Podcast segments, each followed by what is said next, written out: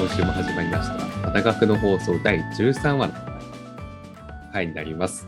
えーこの放送は毎週金曜日に、えー、ほうん？ちょっと頼む。頼む。うん言えん。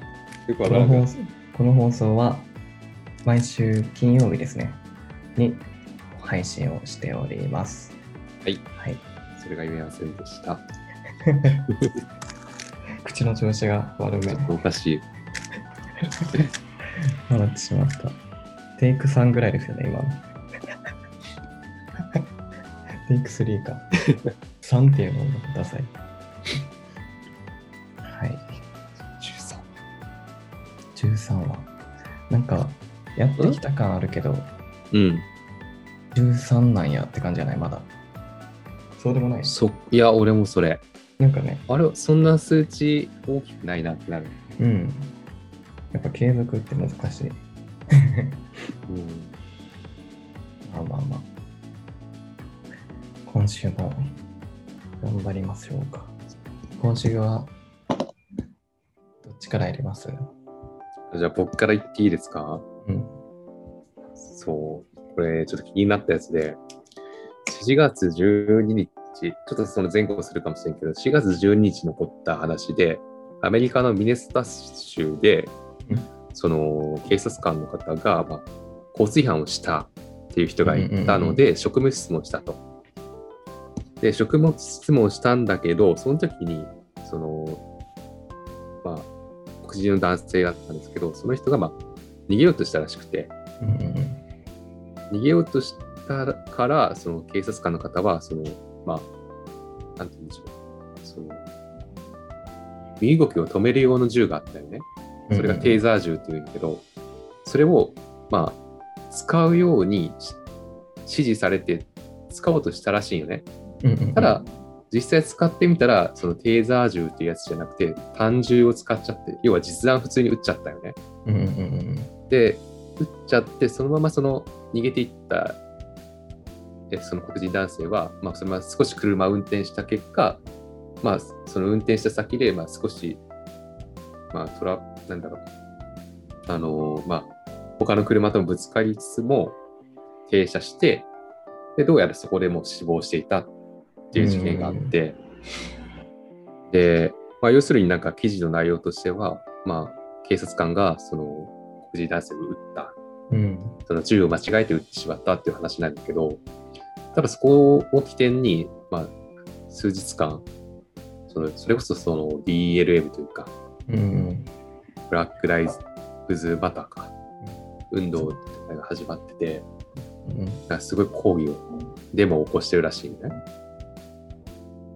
っていうのがあったんだけど、そもそもその、こう、なんかデモの起こしてる時間帯がまず夜なよね。デモってさ、なんか、訴えるためにやるよな、あれって。うん、まあ最終的にはそうやろね。なんか、俺もデモとか参加したことないし生で見たことがないけんあれやけど。なんか、これは違うみたいなことを言って、うん。そうやろね。それを大所帯にすることによってより影響力を与えるっていうのがうん。目的なはずなんだけど、うん。夜にやってるっていうのはすごい違和感があって、というのも、うん。うん。うん。うんまずそれって人いないよねっていうので、うんうんうんうん。だからその、なんか、デモを起こして何かを伝えるっていうよりも、なんかその暴動というか、そのもう判断なんかそっちにその目的がいっちゃってるような気がしちゃったよね。うんうんなるほどね。うん。周りに訴える感がないってことね夜すると。そう。うん。なんかもう荒らしたいように見えちゃったっていうのが、まあ表現ちょっと正しくないけど、うんっていうのがあでもて、一部そういう人もおるおるやろね。ね。うん。なるほどね。うん。まあもちろんその警察官の方が銃を間違って実弾を撃っちゃったっていうのはまずダメやけダメやしそれを擁護できんけど死んじゃってるから。ただその後の話はどうなのかなっていうのがすごいあって、実はそのデモのが起こった数日後には実はその警察官に逮捕されててうんあのまあ、白人の警察官なんやけど、その方は第2級殺人の容疑者として捕まってるよね。お第2級というと、うん。これ第2級何かっていうと、計画性はないけども、意図的な殺人、要は古殺うんとして捕まったのよ。要するに、意図的に殺したってなったのよね。ほうほうほうほうほうおお計画性 はないけど意図的ね。なるほどね。うん。要は殺人っていう認識ね、本当に。うん、なるほどね。ほうってなって。うん。古殺っていう認識がね、うん。まあ、それが司法の判断なんかな、映像とか見て。でもね、何？映像を見た感じだと、本当にね、塔に慌ててて、うんうんうん。あの、間違った、本当に撃ってしまったみたいな感じ、本当、挙動、うん、撃った後はもう慌てたんよ、本当に。見た見た俺も。うん、だから、おそらく意図的ではないんやろうなとは思っとるけど、まあ、判断としては、意図的な殺人ってなってて、うんうん。なるほどね。で、少し調べたら、どうやらその警察官26年目らしいよね、経歴。で、白人の女性で、おうまあでもそこから考えるに、まず、その経歴の長さからも、そもそも銃間違えんよねっていうのがあって、うんどうやらそのテーザー銃とその単銃っていうのはそもそも重さが違ってて、うんうん実はテーザー銃の方が重いよね。かつ、まあ、実弾の方、あの単銃の方も、撃つときってそのセーフティーがかかってて、結構力入れんと撃てんだよね。うん。要するに、テーザー銃じゃなくて実弾を撃ったってことは結構、その撃つ際にも違和感を持ちつつも撃ったってことだから、そこに違和感はあるなっていうのと、うんあと単銃は利き手の方にそのホルダーがついてて、テーザー銃はその利き手の反対側なのね。うん要するに利き手基準でやってるから、うん。その26年間の中で経験積んでる人なんだったら間違えそうにはないなっていうのもあるから、なんか最初その記事、記事っていうか動画かな、見たとき、それが最初に思ったかもな。間違えんくないっていう。うん間違えるとしたら、間違え、うん、なんか間違えるとしたら、割と働き始めの人なんかなと思ったけど、26年目やったら、おそら、なんか、なさそうやし、う仮に本当に間違えたのであれば、もうちょっと変えんっていうかね、いろいろ重さとかさ、場所とか、どうあ重さも違うよ絶対間違えんように重さやるわでもそれでも間違400っ違う。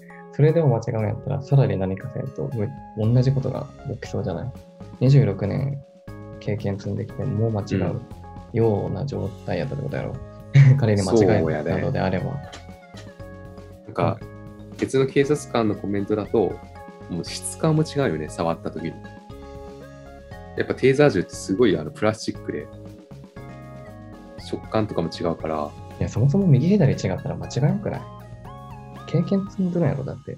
うん、その、まあ、ストレスとかかかってたら、要はその緊迫状態だったら、脳が誤作動は起こすことがあるから、要はストレスがかかってね。だけど、普段はしないようなミスをしてしまうっていうのもあるかもしれんっていうのも、まあ人間やけんな。うん。なんか、まあめっちゃ疲れてた、ら、なんか、めっちゃ疲れてる状態やったら、例えばなんだろう、なんかあるかな。気づいたら、まあでも箸で、口に運んだもの全然食べ物じゃなかったみたいな。ないか。ないか。でもなんか砂糖と塩間違えるとか。うんうんうん。あるよね。うんあれはあるよ。なんか、開けて、うんゴ。ミじゃない方をゴミ箱に入れるみたいな。飴とかある、飴とかさ、食べようと思って飴をゴミ箱に入れるみたいな袋ああるるある。でもでもでもそれ、それはさ、でもさ、その、うん右と左の差とかさ、重さの差とか、な全くないフラットな状態やん。それはそれは間違えるけどさ、間違えんようないろんな仕組みを作ってるわけやろ。当たり前やけど。うん。それでもやっぱ間違えるんか。ここはね、どっちなんやろうっていうのは正直。なんかやっぱ地方の判断はやっぱ捕殺、意図的な殺人にもしてるけど、一方で動画とかのを見ると、意図的に撃ったようには決して見えないような挙動やったから、わからん、これは。うんただ違和感がすごいあるなっていう記事、どっちなんやろうって思っなるほどね。た。うん。なんともわかりません、事実が。違本人はう。本人はなんて言うんやっけ？本人は普通に間違ったって言うのか、もちろん。間違ったとは言ってると思うけど、ちょっとそのコメントなかったな。わからんわ。う動画上のあれしかない。なるほど、なるほどね。うん。まあ、そういったのと、あと、それ、その後のよ、事件その後の、その、デモはどうなの？っていうのがある。なるほどね。差別問題ってむずいよね。そうやね。まあ、今回はまた白人と黒人だから、うん。まあ続いとるけどね、ちょっと、うん。白人警官が黒人をね、殺めてしまうっていうのはうん。続きすぎたから、まあ、その一連の流れで見られてるのもあると思う。十分うん。なるほどね。てか、テーザー銃ってね、いや、この件で初めて知ったけど、普通に痛そうなんよね。そうなんや。なんか、銃撃つやん。その弾に、その針金みたいなのが2本つつながってて、お要は、撃ったら弾と針金がビヨーンって出てくる。うで、それが刺さって、一気に針金伝いに電気がダラダラーンって流れてくるっていう。スタンガンみたいなやつ。あ、怖っそんなんあるんや。しかも結構普通に、なんだろうな、刺さってる。これぐらい。なんか、はいはいはい、なるほどね。消しゴムとかそこぐらいの大きいものが刺さって電流が流れるっていう。えーと、間違えたんかなわからん。うん。断言できんけど、個人的な見解としては、うん。間違いなくないっていうのはある。なるほどね。26年だしな。うん。重さも見た目も肌触りも違うしな。あと、うん利き手と反対側にあるしな。なんかアメリカってこういうの多いよね、なんか。マジで。リス。うん。うん。打ち間違ったとかさ、なんかめっちゃ聞くやん。まあそれがその意図的な、ガチで意図的なやつも、それこそああったけん、これだけブラック・ライブズ・マターが問題になったんやろうけど、やっぱ銃社会って怖いよね。だって一般人、なんか、あのーハロウィンでもさ、うん。ピンポンってきてさ、うんあの、アメリカって普通にその自分の地域とかを回るんやけどさ、いろんな。ハロウィンの衣装を着て行った人が、そのお化けみたいな、ちょっと怖い格好をしとって行ったらしいよね、ハロウィンやけん。で、それに対して家におってピンポンって来られた側が開けた瞬間に不審者やと思ってバーンって撃ったみたいな事件があって、結構前に。いや、思いっきり間違いよね、そりゃ。でも、なんか悪悪くはないというかさ、本当に不審者やと思って殺されると思って家にある銃でバーンって撃っうんた。っていう、なんかそれも、なんか、そういうのがあったりして、なんか、銃社会、銃社会ね、よくないと思ってるよね。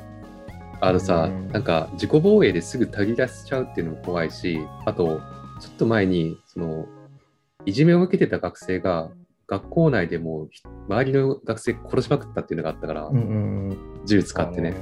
怖いよね。だからなんかすぐそれに、なんだろうな、即死に直結するような自己防衛の手段に手出しちゃうっていうのが、手出せれちゃう環境が危ないと思う。怖いよね。うん俺さ、ハロートークっていうアプリでさ、うん。あの、まあ、いろんな海外の人が言語交換で使うアプリなんやけど、なんかそこで聞いた、聞いたことがあって、ほう。銃社会についてどう思うの？みたいな。うん。そしたら割とね、賛成の人多いんよ。多かったよ、その時は。で、治安の問題理由も教え、そう、治安の問題、その、なかったら死ぬから、ないと無理っていう、シンプルに。だけどもう、根本的に危ないんよね。犯罪の数も違うよね。うんなんか、正直アメリカでコンビニ店員なんかしたくないんやけど、絶対襲われるやろ、あれ。怖いよね。ね容器見るもんね。もちろんエリアごとに全然違うらしいけど、うん。安全なとこは安全やろうけど、やっぱり全体的に見たらやっぱ、なんか、ないと不安で無理みたいなのも多い。なんか難しい、基地のためには必要なのかな。うん。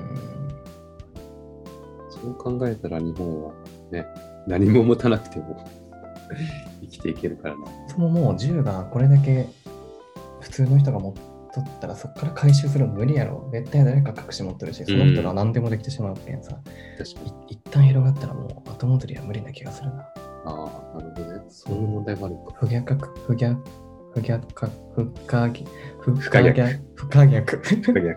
不可逆な気がするうん。感じは確かにあるな。人権問題ね。むずいよね。うち、打つのに抵抗ないんかななんか、これ、この記事のちょっと後にもう一個また警察官が人を撃ったっていう話があって、それは確かにその容疑者の人は、容疑者っていうかあの、えーと、殺された側の人まあ、確かになんか悪いことをしてたんよね。で、逃げてて、で、手には銃持ってたよね。けど、警察官が追いかけてきた、後ろから追いかけてきたときに、止まれって言われてて、止まれ、止まって、で、手に持ってた銃をすぐ手放したよね。うん。どっかに。で、振り向いて手上げたんだけど、その動画のシーンでは本当に持ってないよね、銃。うん。けど、すかさず警察官はもう撃って殺したよ。だけどなんか、ね。ためらいはなかったから、ちなみにその人人種はどういうあれな人種どうやったっけな？のあら、多分それはね、それもそうなんやと、やった気がするけどな。でもさ、あんまり全然俺のか個人的な考えじゃないよ。うん考えじゃないけど、アメリカで自分が警察官になったら、なんかもうそういう悪い人はもう抹消したくなるんかもよ、気持ち的に。またあ死んでしまえみたい思な、もう排除、排除みたいな、なんかそういう感覚にわかわわかるわけじゃないけど、あるんかなと思うよ。あ、しかも13歳やん、これ。いうん。や、これまたケースちゃうよ。これ13歳の少年で、見た目白人なのかな？だから撃った警察官は、どういう時に打つとか、あんまり決まってないかな。なんか危なそうって感じたら撃ってるよね。うん。私的な感情が入られたら困るよね、銃持っとる人に。うん、それはもちろん。警察こそね、ロボット化するべきだと思うよな。人間って一番立ち悪い。マジで。いや、それがあれじゃん。映画のアイロボットやっけ なんだろう、なんか楽しいこととか、なんか、クリエイティブ性が求められる職種はやっぱ人間がどんどんやっていいと思うけどさ、うん。なんか法律とかさ、いわゆる主観が入らん方がいいのってなんかやっぱ AI とかロボットがやってくれると、トータルで良さそうな気がする。うん。判決とかもさ、もう AI がさ、あなたは有罪ってやば。まあでもあれよな、裁判官ってさ、もう情入れちゃいかんもちろんさ、入れたらいかんけど人間やけん入るやん、うん。絶対。確かにそう考えたらまあ、ね、機械化とかそう。でもいい気もするけどな。ああいう判決って多分過去の事例も絶対参考にしとるけんさ、うん。そんなん AI にした方が早いやん、計算なんか。確かに。なんか、うん。し、判決の時ってその私的な感情は裁判官になくてもさ、被告人のバックグラウンドとかさ、そこら辺は絶対考慮すると思うよ。こういう成り立ち、なんか、それこそ、昔、幼少期が、みたいな。幼少期に虐待されたからこうなっても仕方がないよねっていう追い立ち的に、そういう被告人のなんてやろ内面を考慮するみたいななんか考えたら難しいんかな AI じゃ数値化できるかどうかやね。そこら辺。あこうだから、この値で、結果、懲役何年みたいな。判断に持っていけるかどうかよね。ってくる気がするなうん。まあ、本当、矛盾しとるよね。そこを一番厳格性求めていかんところが機械化されてないし。うん。PCR 検査とかも、その、同じ条件のもと、その、検査するって意外と難しくて、うんうん。だけどなんか若干、その、検査手法とか時間とか、その温度条件とかが一定じゃなかったからこそ違った結果が選ばれたりとかもあるから、うんうんうん。そそう、なんか厳格性というか、そういうのを求めるんだったら、本当、ね、機械化を導入した方がいい。うん。薬作るもそうよね。創薬ロボット、あのマホロってやつが有名なんやけどさ、もう日本原画やるよりもやっぱ精度がいい薬作れる。うんやっぱり、ヒュンっていう一滴とかでもなんか変わるんやろ、いろいろ。あるかある。ねそういうのが全部毎回100ほぼほぼ一緒やけんさ、ロボットって。マホ1000万やロったかな、マホロ。つくばのやつ？1億かなえーっ、とね、いや、産総研とかじゃなかったっけ？マホロっていうロボット。PCR の検査結果一律にっていうのは、つくばのベンチャー系のところが汎用人からロボット。このフレーズかっこいいな。人から？人型ロボット。あ、人型ね。はいはいはい。あ、スマホだやろ、それ。うん。うん。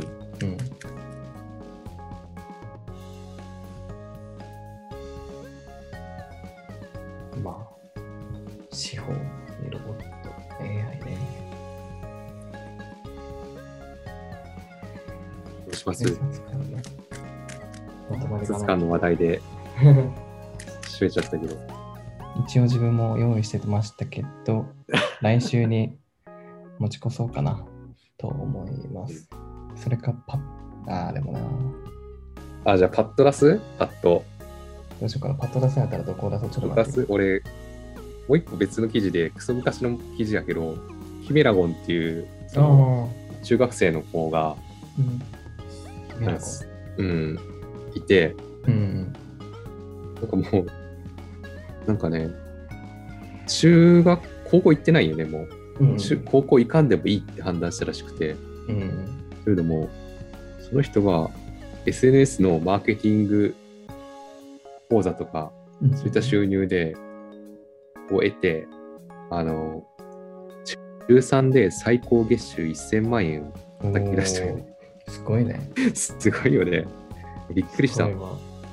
なんか小5の時から趣味でブログ開始して、うんで中2の時に SNS のマーケティングを始め始めて、さっきの中3で叩き出した。うんうん。でね、なんか、有料ノートっていうので展開して、なんかお金稼いでたらしいんやけど、うんうん。なんか、道中？うんなんか、煽り商法みたいなのもあって、ちょっとノートの運営者側からちょっと 言われとったらしいけど、えー。あでもそれでも今も続いなんかうまく、そのいろんな軸を設けて、要は YouTube とかうん。ブログとか、そういうのはいろんなのやって、今も継続的につ、えーお金稼いでるって、まあ、個人的にその、まあ、結果もすごいけど、何がすごいかって思ったのは、その、あのね、中学生、高校生でもには見えんような、その落ち着きような話し方が、あびっくりしたよ、本当大学生うんか社会人みたいなやったから、確かに確かに。あ、まあ、こりゃ、なんか、そもそもが違うなって思った。うんうんうん。なんか、あれなんじゃない？いろんな人に会ったんじゃない？社会人に。若い時から。いや、そうそう、なんか、うん。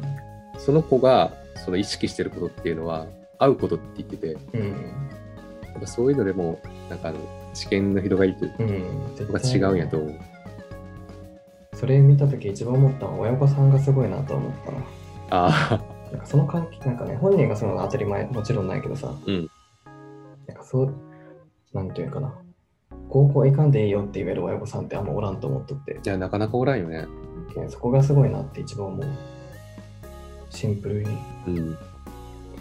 あとは結構なんかこういう自分でいろいろできる時代やん。うん。で、なんかキメラゴン以外にもなんか、おる気がするの、学生の起業家みたいな。いや、おると思う。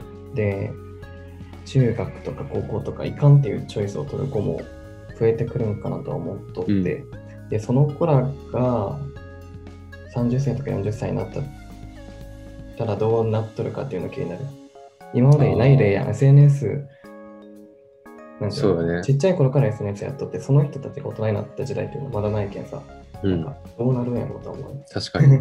それでちょっと前例がないからこそ、今こうやって、なんか、え中学生がって感じ、記事としても取り上げられてるけどさ、そうそうそう確かに大人になった時はどうなるよね。どうなるのってことと、あと普通に中高の教育を受けてない人が少なくなることによって日本もどうなるやことも、ああ。いい意味でも悪い意味でもね、うん。怖い部分。意外とそれでうまくいったら。ら、高校教育必要ないってなっちゃうもんね。そうなの。だけどなんか、いい意味で確かに。実験、実験台って言ったら失礼やな。なんてやろう。なんか、なんてやろう。こういう人が本当に前例がないからこそ、先が気になるよね。どうなるんやろうなと思った。かなり変わりそうね。っていうちょい出し 記事。ちょい出しやね。自分はちょい出しちょっと難しそうやわ。マジでそんな思いでしかない。いや、思いのないことはないんやけど、じゃあシンプルには詳しいのは来週として、うん。あの、アアップルカーの話をしようと思ったんですよね。で、めっちゃ話題になったんですよ。で、アップルってなんでこんな人気になったんかなと思った。小出し。そこだけ。もう自分と関係ない。そう。なんでこんな人気なのって。まあね、まあ、うん。なんで買うんですかっていう。いや、わからんだよね、俺も。なるほど。プロダまあ、クトが車の一本でやってきたところで買う方がいいもんね。まあでも車、アップルカー出たら俺アップルカー、ん？アップルカーが出てお金があるんやったら、テスラか Apple Car 選ぶかな。トヨタじゃなくて。普通に。いや、だって iPhone と絶対連携取れて使いやすいし。ああね、それはね、うん。うんパソコンと携帯の、その、なんでこんな人気に。なったんやろって思う。うんけどなんか最近の会社に共通して思うのは、うん CEO、まあ、スティーブ・ジョブズとかもうおらんけど、うんまあテスラやったらイーロン・マスクとか、起業家の名前が会社と同じぐらい有名っていうのは、今まで多分なかった。ああ、なるほどね。それは、やけんすごい本当にカリスマ性のある人にのところに人は集まるんやなとは思う。だって、日本の会社でこんな有名な人おらんやん。トヨタさんも有名やけどさ、スティーブ・ジョブズの方が絶対知られてるしさ、なんか昔の NTT とか時価総額平成元年さっき見たら1位やったけどさ、うん。知らんしさ、誰が社長さんとかパッと出てこんしさ、まあそういう意味ではなんか、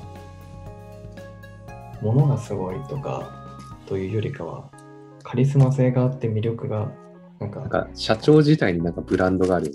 そうそうそうそう、それはすごい最近のトレンドやなって思う。